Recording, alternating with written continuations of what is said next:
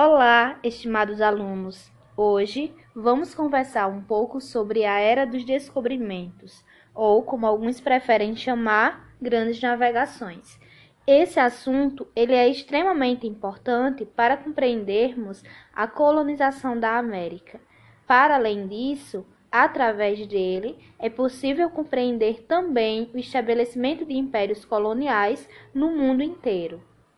Nosso ponto de partida para estudar esse conteúdo vai ser compreender um pouco né, da Europa antes do processo das grandes navegações. Em relação ao comércio, a Europa tinha duas rotas comerciais principais, uma que se dava pelo Mar Negro e outra que se dava pelo Mar Mediterrâneo. Ambas traziam é, mercadorias vindas das Índias e também da região da China. Era muito comum as pessoas alimentarem um imaginário fundamentado em lendas, é, em crendices na época. E esse imaginário ele dialogava também com os preceitos, com as ideias que a Igreja Católica passava.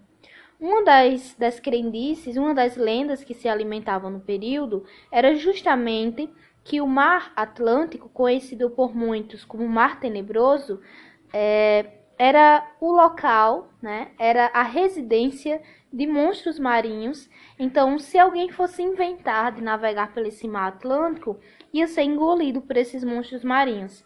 Além disso, se o navegador ousasse se afastar um pouco da costa, ele ia encontrar águas fervendo, e isso também afundaria as embarcações. Outra coisa importante, já que na atualidade a gente fala de terra plana, né? Nesse período, muitos europeus acreditavam também que a Terra era plana. Então, é, se fossem inventar de navegar pelo Atlântico, ia chegar a um ponto que essas embarcações cairiam em um abismo infinito. Então, você tem essas rotas comerciais restritas que estavam limitadas ali à região do Mediterrâneo, é, comandadas principalmente pelos árabes. Quando chegava essas mercadorias na Europa, as cidades italianas, principalmente Gênova e Veneza, é, pegavam essas mercadorias e faziam redistribuição pelo restante da Europa, e você também tinha essas lendas, essas crendices do período. Sabemos que os pioneiros da, das grandes navegações foram os portugueses. E os portugueses eles começam a navegar a partir de 1453. Em 1453 você tem um evento bastante importante, inclusive que marca a passagem da Idade Média para a Idade Moderna, que é a tomada de Constantinopla, a queda de Constantinopla, né? os, os últimos resquícios é, do Império Romano. Então, Constantinopla foi tomada pelos turcos otomanos. E se vocês tiverem uma boa noção de geografia, vocês vão lembrar que Constantinopla está num lugar estratégico entre o Mar Negro e o Mar Mediterrâneo. Então, quando os turcos eles tomam essa cidade, eles vão bloquear uma das principais rotas de escoamento das mercadorias vindas principalmente da China. E quando há esse evento, é, as mercadorias que vinham por outra rota comercial ali pelo Mediterrâneo, dominada principalmente pelos árabes, né, eles vão começar a aumentar os produtos dessas mercadorias. Logo, nações europeias vão ter acesso às mercadorias vindas da, das Índias, as famosas especiarias, por um alto custo. Logo, não resta alternativa para essas nações né, que não seja comprar extremamente caro lá no Mediterrâneo ou buscar outras rotas comerciais.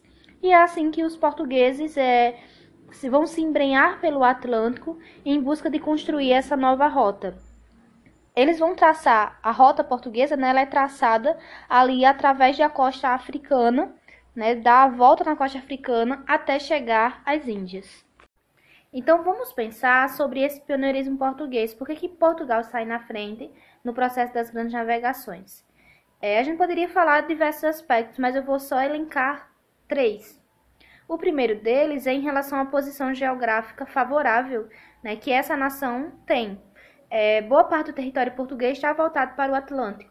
E isso nos leva ao segundo ponto. Como esse território está voltado para o Atlântico, você vai ter pessoas que desde cedo trabalhavam aí com, com navegação, trabalhavam aí com pescaria, trabalhavam aí com transporte de mercadorias ali pela costa. Então essa experiência ela vai contar também é, quando Portugal decide adentrar um pouco mais o Atlântico. Outra questão importante vai ser a relação que os portugueses, né, que a monarquia portuguesa vai ter com a burguesia. Aqui, burguesia e monarquia elas não são inimigas, elas trabalham juntos. Inclusive, essa burguesia ela vai ajudar a financiar esse processo das grandes navegações, certo? Então esses pontos eles são bastante importantes para a gente entender esse pioneirismo, porque Portugal, diferente de outros reinos, diferente de outras nações, já era uma monarquia centralizada e, e tem aí todas as bases, todas essas bases políticas e econômicas para investir nas navegações. Eu ressaltei três pontos, mas a gente poderia, por exemplo, falar na criação da Companhia de Naus, que é de 1380, quando os portugueses eles já vão autorizar a derrubada de árvores para a construção de embarcações. A gente vai ter também uma política protecionista considerável, por exemplo, a coroa portuguesa é, costumava intervir no seu comércio para beneficiar comerciantes é, locais em detrimento de pessoas que vinham de fora, né, mercadores que vinham de fora para comercializar no seu território. Vamos ter também a criação da Escola de Sagres. A Escola de Sagres não é bem uma escola, né, mas é um instituto que vai reunir profissionais, né, especialistas de diversas áreas, e eles vão se reunir com o objetivo de desenvolver tecnologia náutica, né? É aprender a utilizar o quadrante, o astrolábio, a própria bússola, é, e vão desenvolver também uma embarcação que é muito importante para os portugueses, né? Porque vai permitir que eles é, entrem no curso dos rios nessas novas terras que eles vão encontrando, que é as caravelas. Para os que são meus alunos, talvez lembrem de um mapinha que eu levei para a sala de aula, no qual eu mostrei passo a passo o avanço português na costa africana. É um processo lento, né? Muitas embarcações são perdidas, é, enfim, os portugueses passam alguns anos para conseguir é, chegar até as Índias. Para vocês terem uma ideia, né, o, o, o processo de expansão, né, de conquista de novos territórios começa com a conquista de Celta em 1434, né, em 1415, desculpem, e é, os portugueses vão conseguir fazer a volta ali no extremo, no extremo do continente africano, né, lá na pontinha, apenas em 1487, que é quando o Bartolomeu Dias consegue passar ali pelo Cabo da Boa Esperança, né? Então é um processo muito longo, demorado, enfim. Nesse avanço pela costa africana, a gente vai ter a fixação de feitorias, é, a fixação de fortalezas, de entrepostos comerciais para ajudar é, esses navegantes a descer pela costa africana em segurança, né? Então é comum se estabelecerem aí é, alguns pontos de apoio ao longo da costa africana para essa navegação portuguesa. E aí a gente tem um, um documento, né? A gente tem é, um momento que marca bastante é, o processo de expansão dos portugueses para essas novas terras, certo? Esse documento, ele se chama Bula Rex Regnum. O que danado é isso, professora? Em 1436, o Papa Eugênio IV, ele vai estabelecer o monopólio comercial do continente é, africano aos portugueses. E ele vai dar o direito, por exemplo, de, de que os portugueses capturassem muçulmanos e pagãos, né? E bem como outros inimigos. O que é que significa?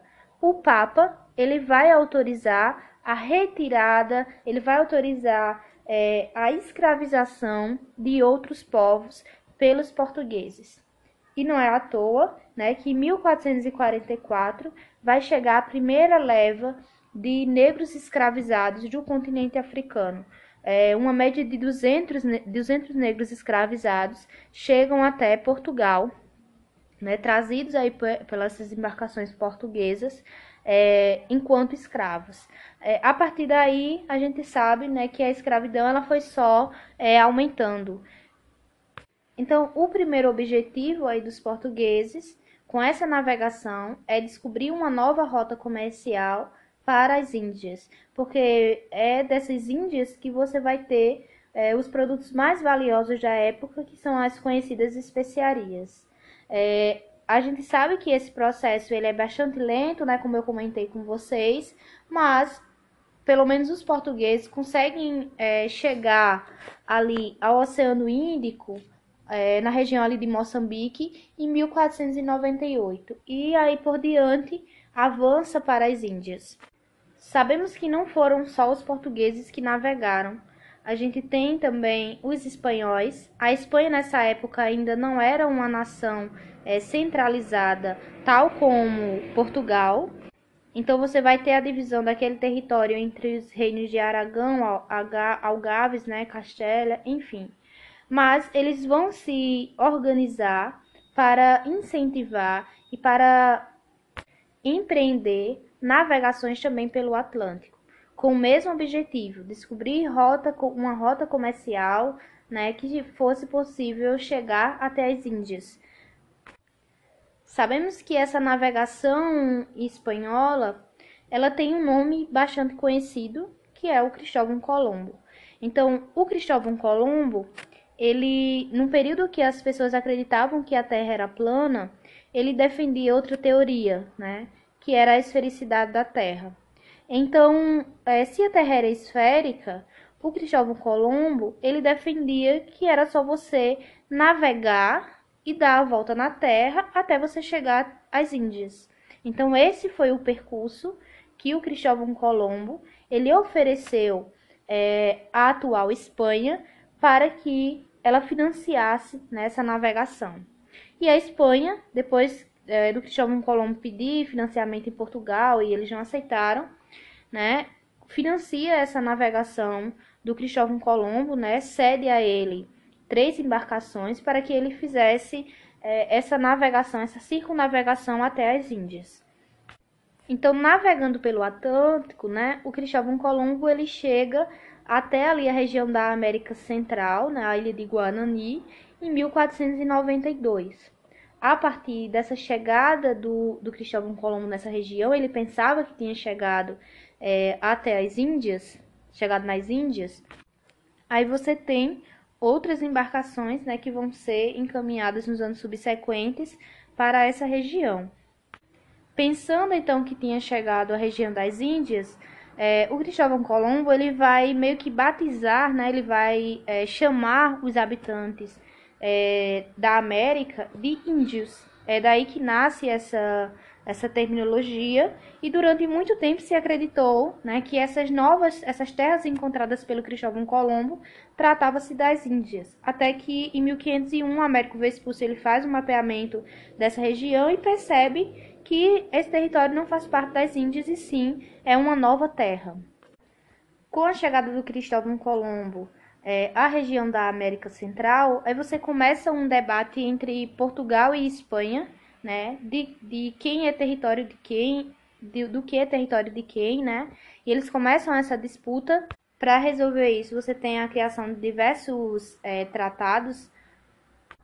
Tem a bula intercoiteira, a gente não vai adentrar é, nesse, nesse tratado, mas o principal vai ser o Tratado de Tordesilhas. O Tratado de Tordesilhas ele foi assinado em 1494 e vai dividir meio que o mundo em dois blocos, né? Então ele cria uma linha imaginária é, onde as terras a oeste pertenceriam à Espanha e as terras situadas a leste a Portugal, né? Isso tendo como como ponto principal 370 léguas a oeste das ilhas de Cabo Verde. Então, só para a gente entender, né, o Tratado de Tordesilhas é uma divisão do mundo, né, ele não considera as populações nativas dessa, dessas terras recém-descobertas, né, entre aspas, é, não considera e vai fazer essa, essa divisão de, quem, de que território pertence né, a, a essas nações. Só que em 1494, o Pedro Álvares Cabral não tinha chegado ainda ao Brasil. É, então, é, se acredita né, que os portugueses já tinham alguma noção da existência dessas terras é, na América do, da América do Sul. O Pedro Álvares Cabral, como já estamos cansados de saber, chega ao, chega ao Brasil, né, e ao atual Brasil em 1500. Inicialmente, você não tem é, a descoberta de materiais preciosos, né, de metais preciosos, que é um dos principais objetivos dessas nações na época. É, ao descobrir essas novas terras, a gente está num período do mercantilismo, então ter metais preciosos é um sinônimo de, de riqueza para essas nações. É, os espanhóis eles vão continuar explorando o território ali da América Central e os portugueses inicialmente vão estar investindo na extração do pau-brasil. A partir de 1530, a gente tem o estabelecimento da colonização é, no Brasil.